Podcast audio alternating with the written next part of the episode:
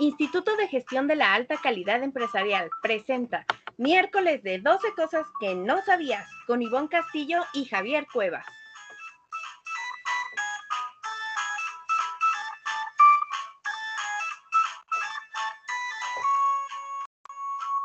Hola, hola, ¿cómo están? Bienvenidos a otro miércoles de podcast. Estamos muy contentos de saludarlos el día de hoy y saludo con muchísimo gusto a Javier. ¿Cómo estás, Javier? Hola Ivonne, ¿qué tal? ¿Cómo estás? Muy buenos días. Saludo a Iván que se encuentra en la cabina y hoy tenemos una invitada muy especial, la doctora Pilar Ruiz. Ella es egresada de nuestra maestría en Administración de Hospitales y vamos a tratar con ella el tema de dos accidentes más comunes en niños. Hola Pili, ¿cómo estás? Muy buenos días. Hola Javier, un gusto saludarlos, Ivonne. Un gusto saludarte también. Este, pues nada, mm, pues agradecida eh, que me hayan invitado y poder estar con ustedes en este programa y con un tema tan interesante y tan común para, para todos hoy en día, porque pues todos tenemos niños en casa y a veces esta situación se ha prolongado un poco de estancia en casa y suceden muchas cosas que pues por el, por el momento no sabemos cómo manejar, pero pues hoy espero poder darles las respuestas, poder comentar con ustedes algunas cosas que sean de importancia para todos aquellos que nos escuchan y poder saber también cuáles son sus inquietudes, si podemos ampliar el tema, si necesitamos eh, retomar algunas cosas. Y aquí estamos con el mayor de los gustos para servirles. Muchas gracias, Pili. Pues me gustaría que eh, comenzáramos un poco, que nos platicaras a qué se refieren estas especialidades. Cuando nosotros mencionamos ortopedia y traumatología pediátrica, ¿a qué nos estamos refiriendo? Bueno, mira, eh, es una subespecialidad eh, nosotros somos especialistas en traumatología y ortopedia, hacemos una subespecialidad en ortopedia pediátrica. Y tenemos que ver con todas aquellas mm, malformaciones o aquellos padecimientos, ya sean eh, desde el nacimiento o que vayan, se, vayan presentando a través del crecimiento de los niños. Y tratamos todas esas enfermedades, todas esas eh, complicaciones, deformidades, con el fin de que nuestros niños se pueda corregir lo mayor mm, apegado a la normalidad y tengan una vida pues de juegos y de diversión y de crecimiento normal como cualquier otro niño. Eh, es una especialidad que tiene que ver mucho con el área de traumatología también, porque manejamos niños con accidentes. Mm, no es lo mismo manejar un adulto que manejar un niño, porque al final de cuentas los niños están en crecimiento y ese crecimiento lo debemos respetar, ese crecimiento lo debemos de cuidar. Ese crecimiento puede ser nuestro aliado para corrección, pero también puede ser eh, una complicación que se nos pudiera llegar a presentar y eh, pudiéramos tener complicaciones para poder mm, corregir algunas deformidades. Me apasiona mucho lo que hago, eh, es una forma pues muy práctica y muy didáctica de ayudar a muchos niños a mejorar en, en su forma de vida, ¿no? Sí, Pili, un tema muy interesante. Eh, ¿Nos puedes platicar cuáles son los accidentes más comunes en los niños? Mira, si nosotros nos vamos a lo más común es, tú tienes varios niños en casa, normalmente pues hay dos o tres infantes en casa, lo que pasa muy común son las quemaduras, ¿sí? Que mamá está cocinando, eh, dejamos algún líquido caliente en la estufa o dejamos prendido eh, la estufa o dejamos prendida alguna parrilla eléctrica o tenemos alguna cuestión que, nos dé calor y el niño pueda llegar a presentar una quemadura, las fracturas también por caídas, caídas este, dentro del hogar, eh, en actividades propias del juego o en actividades propias de lo que el niño esté haciendo en casa y eh, los machacamientos, ¿no? El típico niño que está jugando y cerró la puerta y solito se agarró el dedo, o solito se agarró la mano, o se agarró el pie, y esto le puede producir una lesión que en cierto punto puede llegar a ser mm, de cuidado, y puede dejarnos secuelas.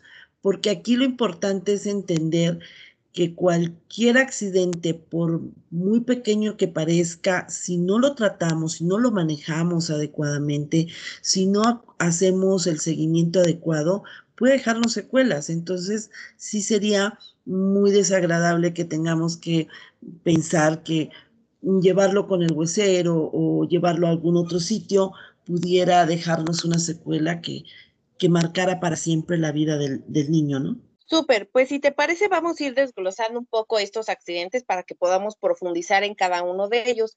Con respecto a las quemaduras, ¿cómo se clasifican? ¿Cómo sé qué quemadura es grave o qué quemadura no requiere una atención inmediata? ¿Cómo lo clasificamos? Fíjate que nosotros, mmm, la quemadura más sencilla es la quemadura que tenemos por el sol, aquella que pasa cuando acudimos a alguna alberca, alguna eh, al mar o que acudimos, estamos expuestos por mucho tiempo a los rayos del sol. Esa quemadura es la quemadura de primer grado. Eh, no sé si recuerdan, digo, porque aún nos, puede, nos ha podido llegar a pasar que nos causa dolor, ardor, nos sentimos muy calientes, no, no soportamos el roce de la ropa. Y aquí ese tipo de quemadura nada más debemos de manejarla con algo de analgésico y algunas emulsiones mmm, que sean refrescantes. Hay gente que llega a presentar de ese tipo de quemadura algunas flictenas, que es lo que vulgarmente conocemos como algunas ampollitas eh, que se hacen con agua. Y esas ampollitas es que el líquido sale de la piel y nos forma eh, esa pérdida de, de líquido y de proteínas y entonces podemos tener muchas ampollitas en muchos lados y esas ampollitas mal cuidadas pueden llegar a infectarse. La quemadura de segundo grado es aquella quemadura que no solamente está sobre la parte superficial de la piel, sino que ya llega a profundizar a, cierto grado de, lo, de, los tejidos, que ya llego a ver la piel roja, en, en parte se llega a ver hasta blanca y es más extensa. Y las quemaduras grado 3 son quemaduras ya muy fuertes, aquel niño que se, se colgó de la, de la estufa y se trajo el agua que la mamá estaba calentando para el baño o lo que la mamá estaba cocinando o el café y se quema gran parte de su cuerpo. La extensión de la quemadura nos habla también de la gravedad o de las posibles complicaciones que puedan llegar a tener. ¿Por qué? Porque nos empieza a producir una deshidratación y nos empieza a producir un daño a nivel eh, de electrolitos, de todas las pérdidas de los fluidos del cuerpo y eso eh, complica la función renal, complica la función respiratoria y además es una puerta muy grande para infecciones. Recordemos que el tejido más grande que tenemos en el cuerpo es la piel. Entonces hay niños que llegan a perder muchísima parte de esa piel. Hay hospitales, yo creo que lo han, los han escuchado, hospitales especializados en, en, en niños con quemaduras. Hay fundaciones por la misma gravedad de las quemaduras, de las mismas secuelas, hay fundaciones que nos ayudan a manejar estos niños aún fuera del país para tratar de recuperarlos y reintegrarlos.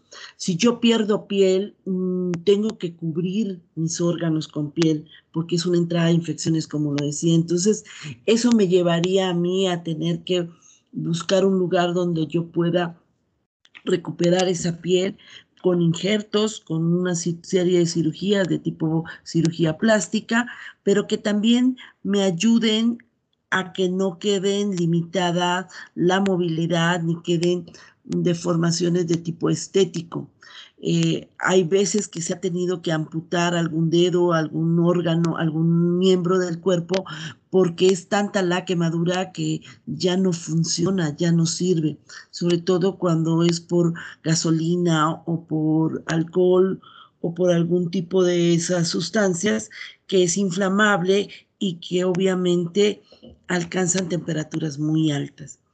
Aquí creo que nosotros lo que debemos de ser somos muy precavidos en el tipo de mm, exagerar un poco tal vez eh, la prevención de ese tipo de accidentes para no tener esas quemaduras que llegan a ser tan complicadas de manejar. ¿Y qué debemos hacer en caso de una quemadura? Mira, Javier, como yo te decía, la, la, la, cuestión aquí es que los primeros días, los primeros momentos de la quemadura son muy importantes. Si es una quemadura por el sol, pues bueno, como lo comentaba, ya existen en el mercado eh, algún tipo de sustancias que contienen aloe, que recuperan un poquito la pérdida de ese de esas eh, proteínas de la piel, hidratarlos, ya no exponerlos al sol, eh, evitar que se nos hagan esas flictenas o esas vejiguitas de agua y evitar reventarlas para que no sean un mecanismo de infección. Pero ya una grado 2, grado 3 sí debe de acudir a atención médica. ¿Por qué? Porque debemos de ver también que pueden ser eh, pacientes potencialmente eh, accesibles a infecciones muy severas, a daños de la piel muy severos. Entonces, sí deben de acudir a un hospital. Yo sé, nosotros tenemos una somos un país tan grande y tan, tan maravilloso que tenemos una idiosincrasia que ya sabes, ¿no? Que si pone huevo, que si pone mostaza, que si pone esto, que si pone lo otro.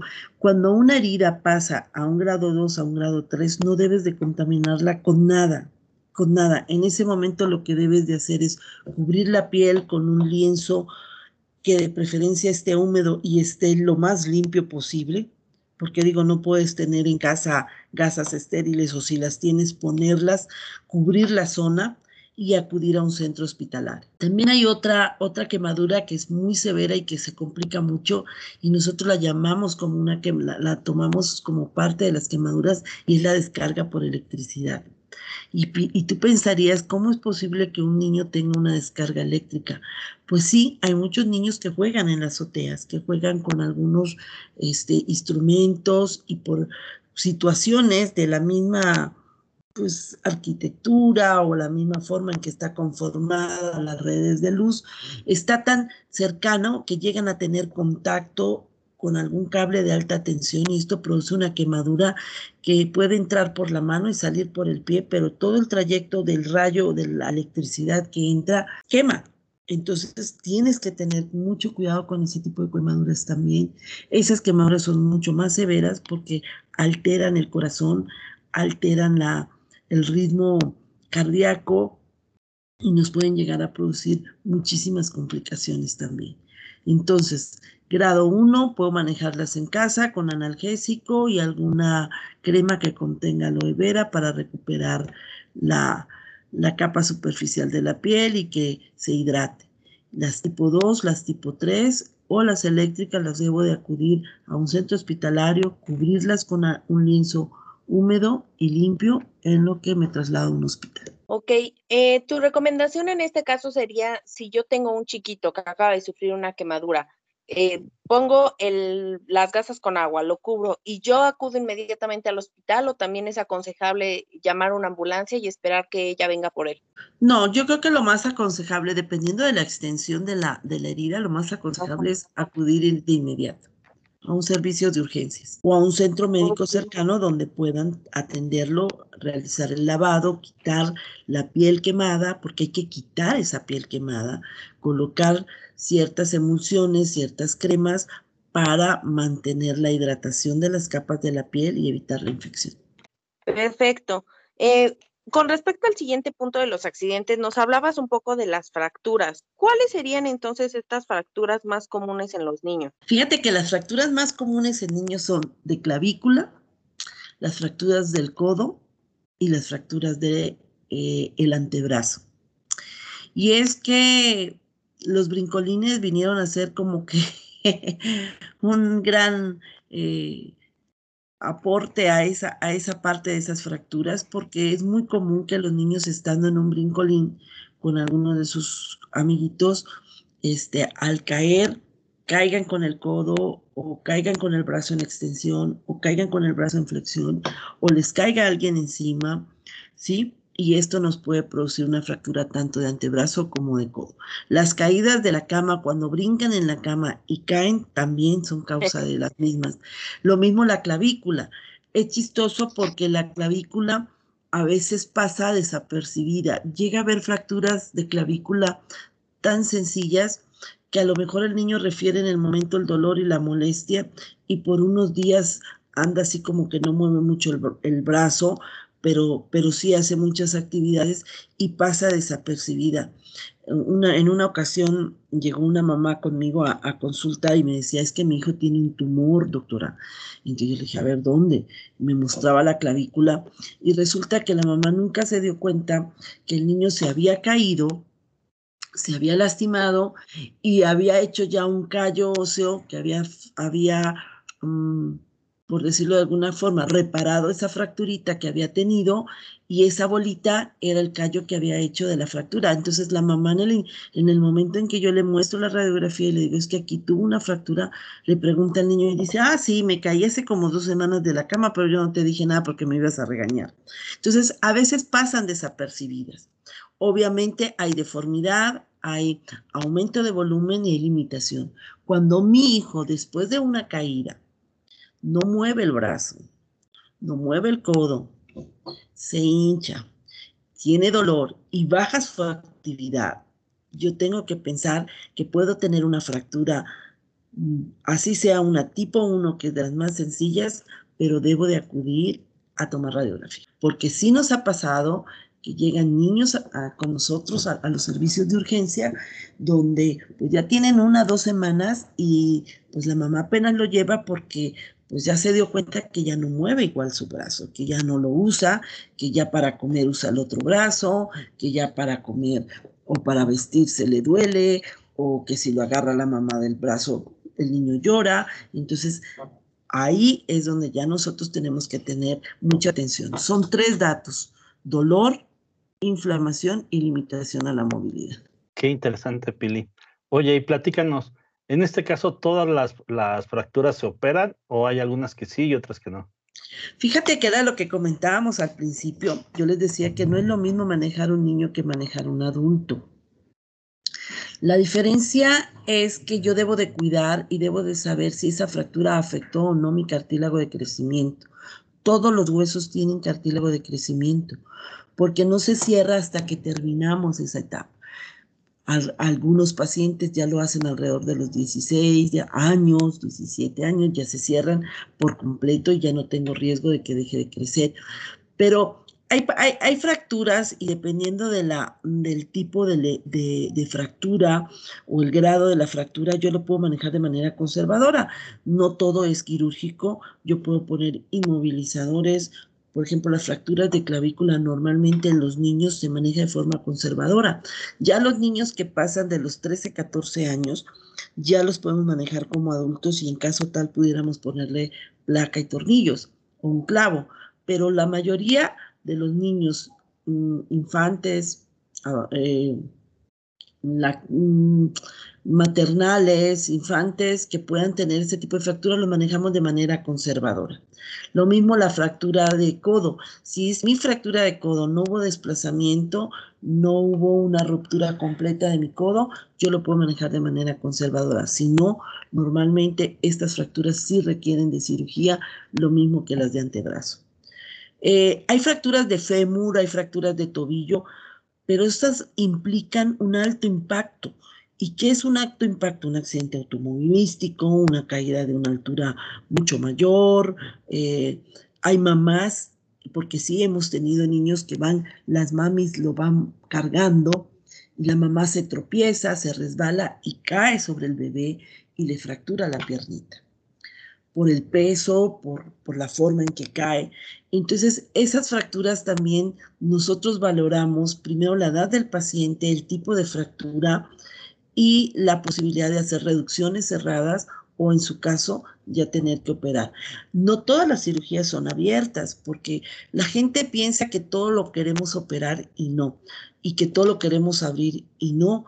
Hay cirugías que las podemos hacer mediante la tecnología con la que hoy contamos en la mayoría de los hospitales de forma cerrada. Yo me voy guiando por un aparato donde voy viendo como un tipo de aparato de rayos X. Eh, donde voy viendo en ese momento cómo reduzco la fractura y puedo pasar eh, algún tipo de clavo, algún tipo de material sin necesidad de abrir al paciente. Es muy interesante, pero eh, también es triste porque, porque a veces eh, lo dejamos pasar y luego ya hay deformidades que ya no la podemos corregir, salvo con dos o tres cirugías. Entonces, dejarlo pasar por no querer operarlo, si lo requiere, mm, es más complicado querer componer lo que ya no se pudo hacer en un principio. Eh, con respecto a ese punto, ¿nos podrías profundizar un poquito más cuáles son estas complicaciones o cuáles serían las secuelas de una fractura maltratada?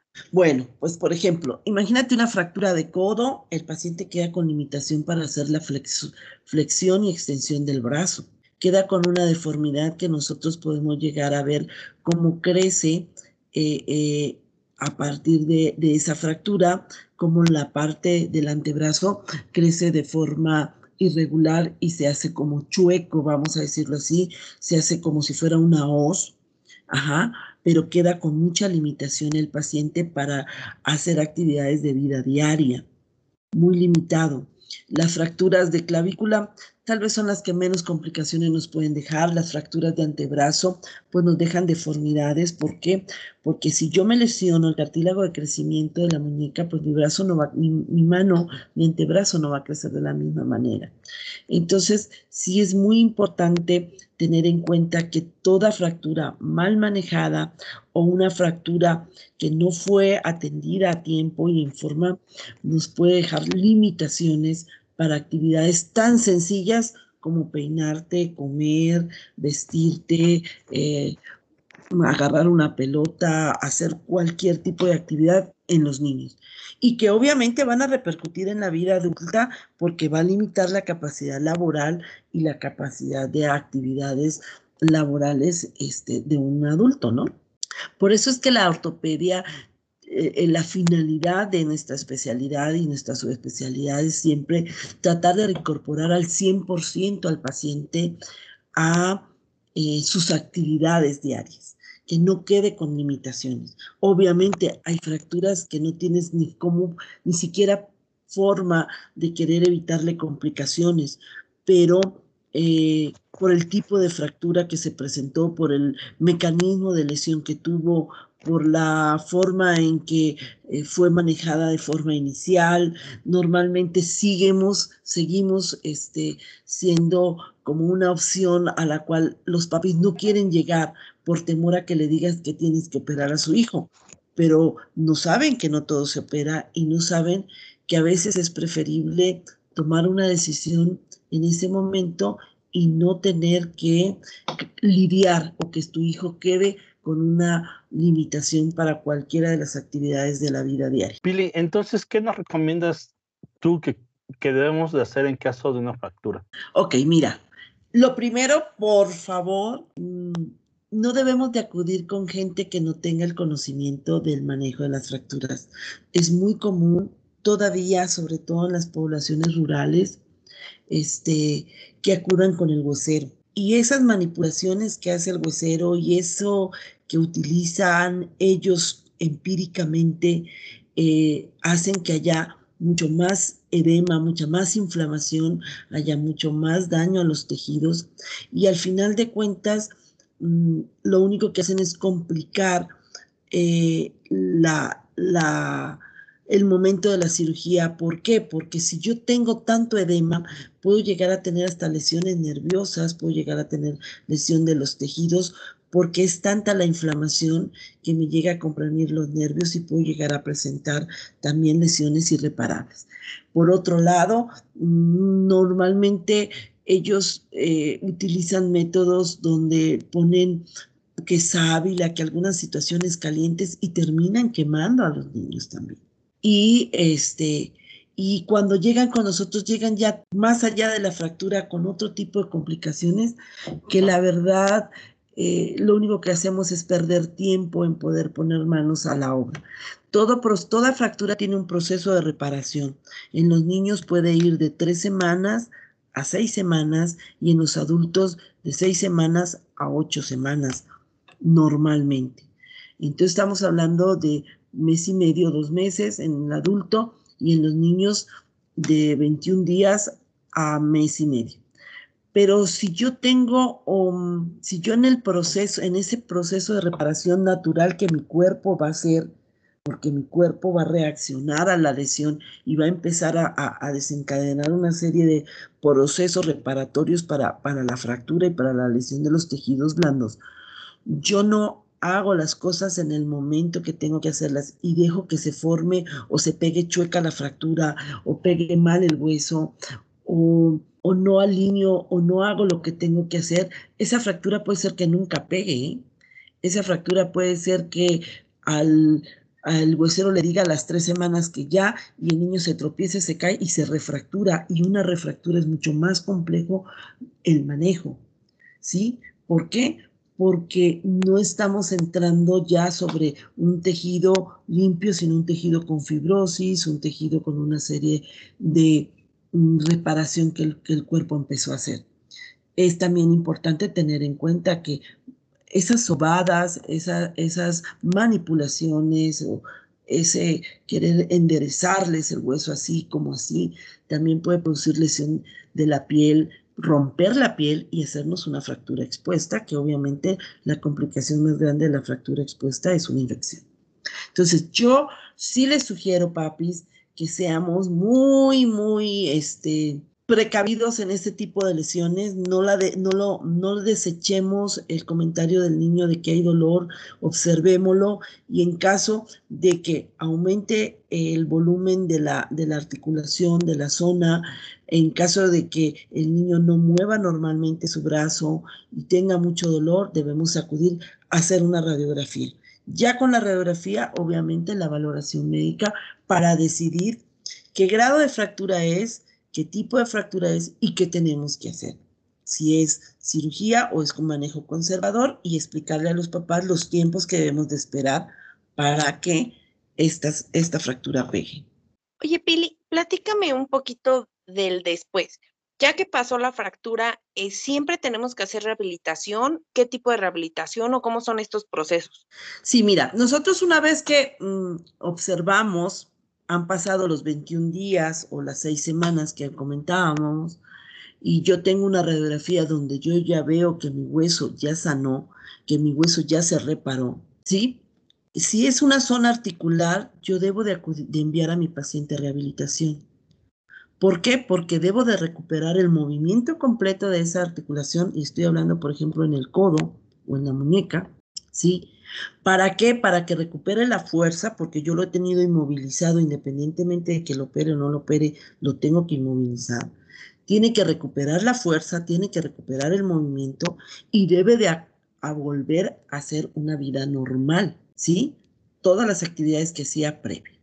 Si yo no, si yo se lo dejo al niño, porque nos ha pasado y hemos tenido casos en que le dices a la mami, ¿sabe qué? Tiene que acudir a la terapia, tiene que ir con el terapeuta, que él haga los ejercicios, que hagan estiramientos, fortalecimientos. Pero a veces por diversas circunstancias lo dejan pasar, queda limitado el movimiento. Y, y limitado el movimiento y queda doloroso. ¿Por qué? Porque no puede mover. Cuando tú intentas estirarle el codo o cuando tú intentas estirar la muñeca o mover la muñeca, el niño no te lo permite. Entonces, como no te lo permite, el mecanismo de defensa grita, llora y ya la mamá no le hace nada. Y la mami lo deja pasar y es que muévela. Y es que ya te dijo el doctor que la muevas. El niño no lo mueve. Y es que sí lo muevo y nada más mueve los dedos, pero no mueve bien la muñeca o no estira bien el brazo o no lo encoge bien se va quedando limitado. Y entonces eso nos lleva a procesos todavía más tardados de recuperar la movilidad y la fuerza. Sí es importante que si el médico, quien lo valore, quien lo haya manejado, lo haya tratado, sugiere una rehabilitación, deba de hacerse de forma correcta, acudir a su terapia para que pueda recuperar movimiento y fuerza. Si a lo mejor en la clavícula yo no mando a rehabilitación porque es una zona que aunque sí se articula con el hombro, pero fue en una zona donde no tengo ningún movimiento que yo quiera recuperar al 100%, no los mando a rehabilitación. Pero lo que es un codo, una muñeca, un tobillo, una cadera, una rodilla, debe de acudir a rehabilitación porque debemos de recuperar toda la actividad normal de esa articulación. Ok. Pili, al inicio nos decías que los accidentes más comunes en niños son las quemaduras, las fracturas y las machucadas. ¿Nos puedes decir qué pasa cuando un niño se machuca, ya sea un dedo, la mano o un pie? Pues mira, Javier, es de lo más común también, pero es increíble que a veces hasta se puede llegar a amputar la punta del dedito del bebé o del niño de un machacamiento. Un machacamiento con una puerta metálica, un machacamiento con una puerta del coche, un machacamiento con un este, objeto pesado, que a veces se dejan caer objetos en los pies, este, nos puede producir fracturas y se puede llegar a arrancar parte de los pulpejos o de las falanges de los dedos. Y, y no es raro porque los niños tienden a abrir los cajones, a estar en la puerta, ya no faltó el que el niño estaba agarrado de la puerta y entró alguien y aventó la puerta y no se dio cuenta y le agarró el dedito. Y es muy común en las manos y esto también eh, nos produce mucho dolor, mucho sangrado. se llega a perder la uña, se llega a perder todo lo que nosotros llamamos el pulpejo, que es la parte que está atrás eh, de la uña donde tenemos la huella digital. Toda esa parte se puede llegar a perder, se puede llegar a arrancar eh, la punta del dedo. Y entonces ahí, pues obviamente sería muy triste que, que tuviera que el niño perder una parte de su dedito por, por un machacamiento. Los machacamientos normales que no pasan de que se ponga rojo y les duela en el momento y lo metas en agua fría y ya le des una pastillita y se quiten, pues eso no tendría nada que ver. Yo me refiero a aquellos machacamientos donde la, hay sangrado, donde ya hay heridas, donde la uña se perdió, donde les queda colgando la puntita del dedo, o donde el piecito, al caerle el objeto pesado, o al pasarle la llanta de una moto, o una bicicleta, o algo así, llegan a tener aumento de volumen, se empiezan a poner hasta morados, se llegan a poner, eh, hay mucho dolor, ahí debemos de revisarlos. Eh, a veces podemos reparar eh, la, punta de los dedos de la mano y se puede recuperar y se puede dejar. A veces cuando ya llegan ya prácticamente arrancados completamente, pues es muy difícil porque hay una microcirculación que es muy complicada recuperar, pero que a veces en esas maravillas que hace el cuerpo humano las llega a hacer. Entonces sí debe de acudir y debemos de revisar. en algunos casos lo que nosotros hacemos es eh, manejarlos en conjunto con cirugía plástica, sobre todo si hubiese pérdida de piel para colocar algunos pequeños injertos de piel y poder cubrir ese dedo. Eh, acuérdense que los deditos tenemos huesitos muy pequeños, entonces en los niños pues es muy fácil que con un machacamiento severo pues se lleguen a fracturar o lleguen precisamente a arrancarse la puntita del dedo. Y es común, ¿eh? Es muy común. La verdad es que eh, es algo que, que nos vemos muy seguido en los servicios de urgencia de los hospitales. Oye, hablando de hospitales, Pili, a mí como me surge entonces la inquietud de decir, ¿y a qué lugar tengo que llevarlo? ¿Cuál es la mejor opción o qué hacer en el caso de que yo identifique una quemadura, una fractura o de que esta parte de, pues, del dedito machucado se esté complicando? ¿Lo puedo llevar a cualquier hospital o cuáles serían las mejores opciones? Mira, acuérdate que nosotros tenemos un sistema de salud en el cual pues tenemos Tal vez si contamos con Seguro Social o con ISTE, tenemos clínicas asignadas. Eh, pero hay clínicas que son clínicas de medicina familiar que obviamente ahí en un servicio de urgencias pues no nos van a hacer nada y vamos a perder tiempo. Eh, deben de acudir, si de ser posible, a hospitales donde se tengan las especialidades, donde si bien no sean un tercer nivel, porque Mm, prácticamente las subespecialidades son las que se encuentran en los terceros niveles, si sea un hospital de segundo nivel donde se tengan las especialidades de traumatología y ortopedia. Eh, el manejo inicial es, es básico y que se tenga pediatría, en este caso de los niños, para que sea un manejo conjunto entre pediatría y um, traumatología y ortopedia. Yo no quiero con esto decir que mis compañeros traumatólogos ortopedistas que no sean ortopedistas pediatras no lo pueden manejar. Sí, hay muchísimos y todos debemos de saberlo manejar. La cuestión aquí es que la subespecialidad te abre un poco más el panorama de manejos mucho más eh, especializados que puedan tener este, mejores resultados. Pero deben de acudir a un hospital donde se tenga la especialidad para que realmente puedan tener un manejo pronto y oportuno, ¿no? Eh, hospitales, por ejemplo, mm, valga el golazo, yo trabajo en el hospital del Niño DIF aquí en, Pachuca Hidalgo. Obviamente es un hospital de referencia para muchos eh, niños eh, de otras unidades médicas, de la Secretaría de Salud, de centros de salud, de clínicas particulares, de comunidades apartadas de Pachuca nos refieren muchos pacientes ahí. Eh, lo que hacemos nosotros en el caso tal de que nos llegue el paciente, nosotros manejamos la urgencia, eh, hacemos lo que tenemos que hacer en ese momento, detener el sangrado, inmovilizar para evitar más dolor y más daño, aplicar un analgésico, hacer una radiografía inicial y decirle a los papás qué ocupa el niño. ¿Sabe qué? Tiene una fractura de este tipo, requiere manejo quirúrgico, necesita ingresarse, hay que hacer esto, y ya los papás deciden si acuden a su unidad eh, de, de ascripción, vamos a decirlo así, de donde dependan ellos su seguridad social, o se quedan con nosotros y son manejados en el hospital. Pero siempre debemos de buscar un lugar donde tengamos la especialidad. Y estamos hablando de hospitales de segundo nivel no centros de salud, no clínicas de medicina familiar, porque no se tiene ahí la especialidad. Muy bien, Pili.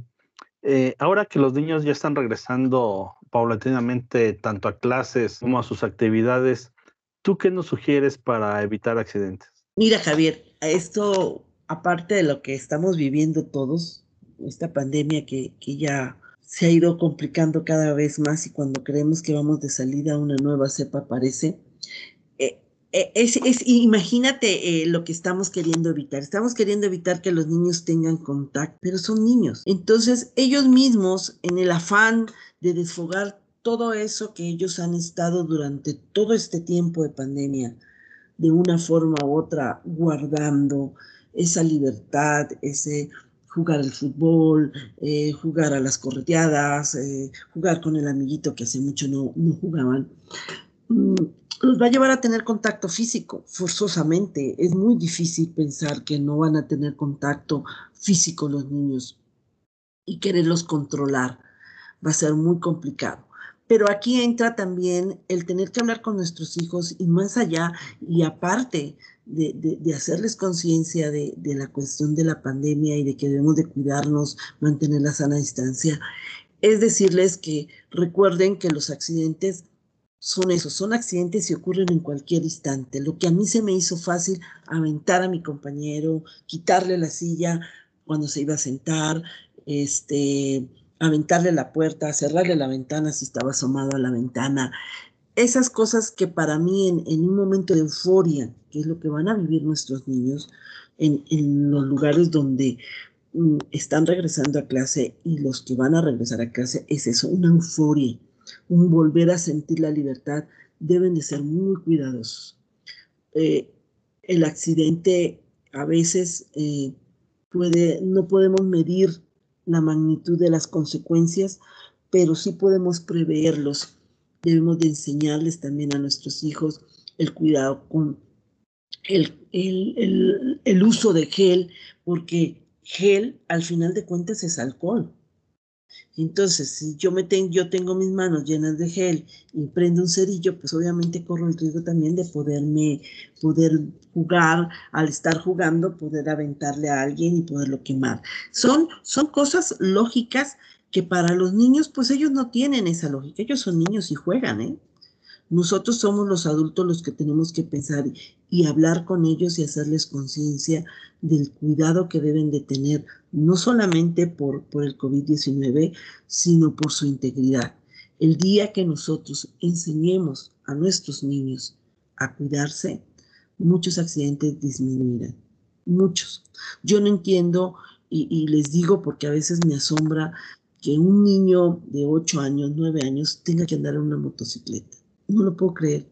No lo puedo creer porque estamos viendo la, la falta de cuidado, de precaución, de equipo que pueden tener los adultos, que podemos razonar, que podemos entender, que podemos saber lo que estamos haciendo y dejamos a un niño que se suba a una moto, se nos hace fácil, a los niños se les hace fácil agarrar una motocicleta, que ahora casi la mayoría de gente puede comprar, y, aventarse a, andar en la calle, y son accidentes que no solamente van a afectar eh, su integridad en el sentido de los huesos, de las fracturas de los huesos, sino pueden afectar su cerebro, pueden causar la muerte. Entonces, yo creo que debemos enseñar a nuestros hijos a prevenir accidentes y a cuidarse, a saber que ellos son responsables de la, eh, hasta cierto punto, de la intensidad y de las consecuencias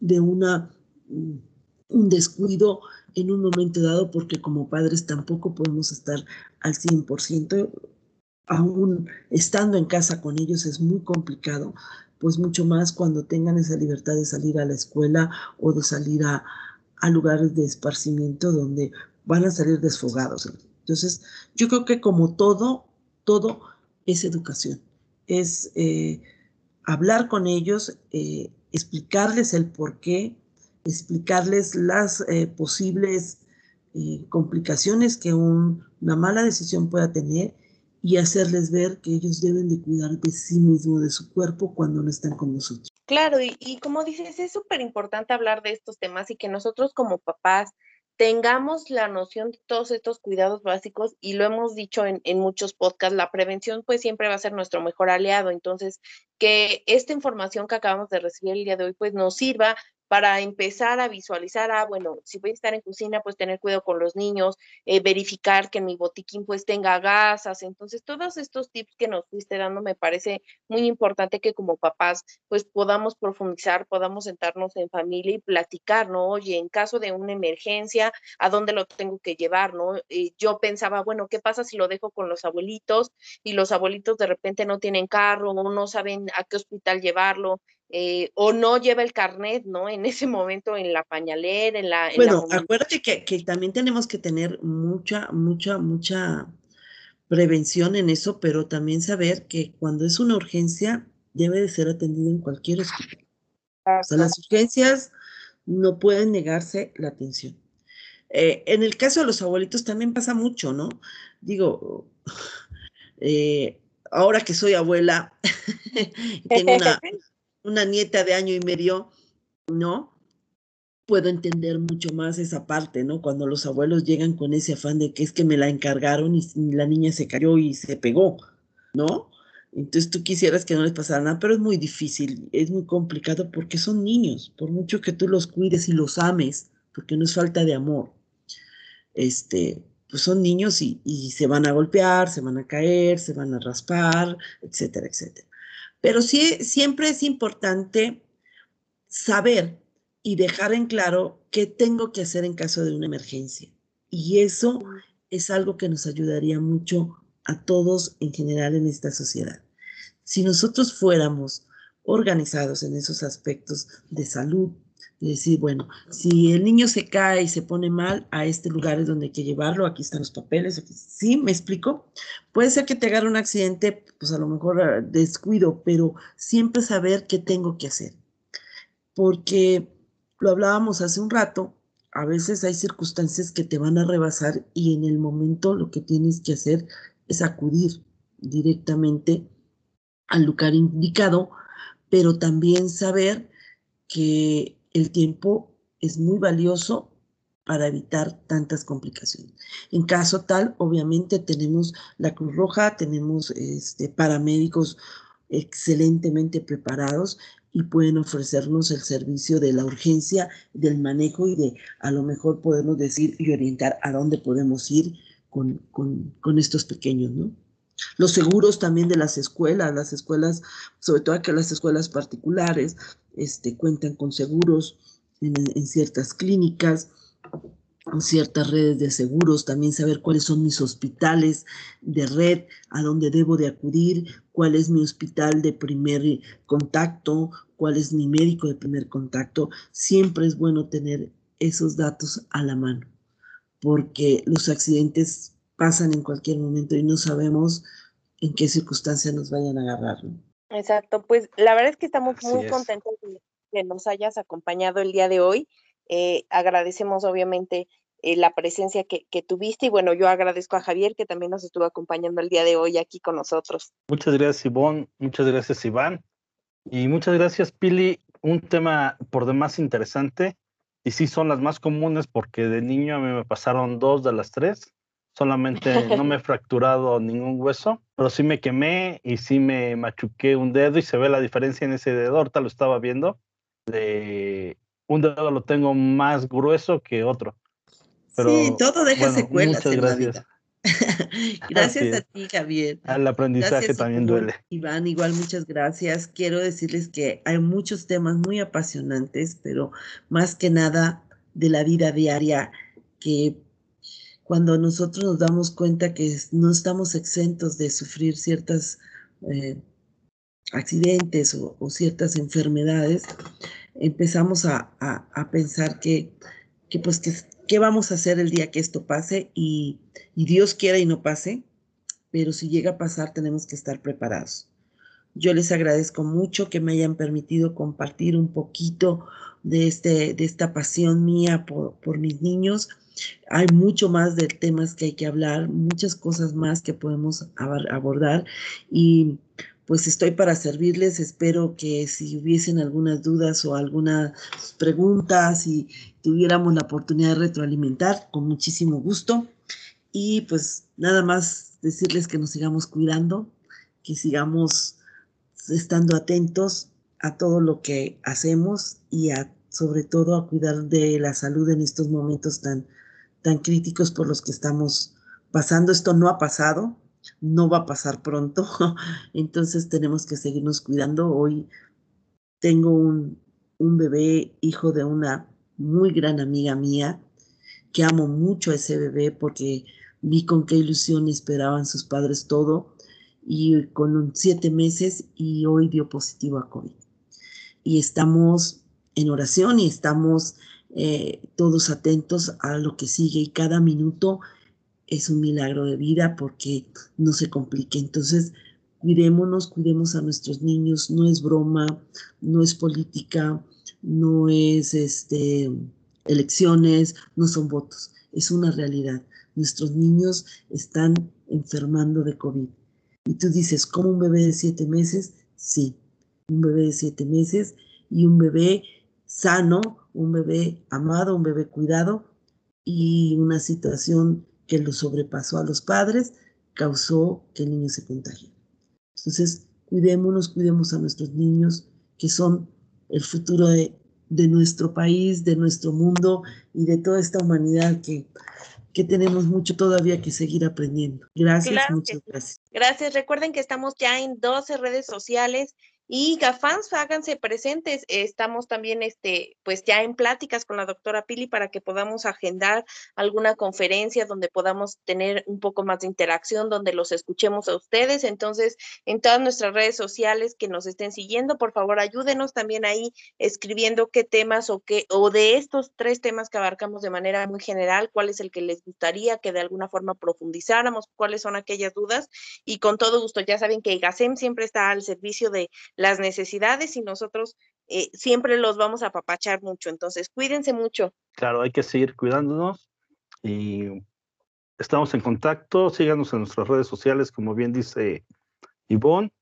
Sí, eh, suscríbanse al canal de YouTube, síganos en Spotify, en TikTok y en las demás redes sociales. Muchas gracias, gracias Pili, gracias Iván, gracias Ivonne, gracias a todos los IGA fans y estamos en contacto. Gracias, buenas noches. Gracias.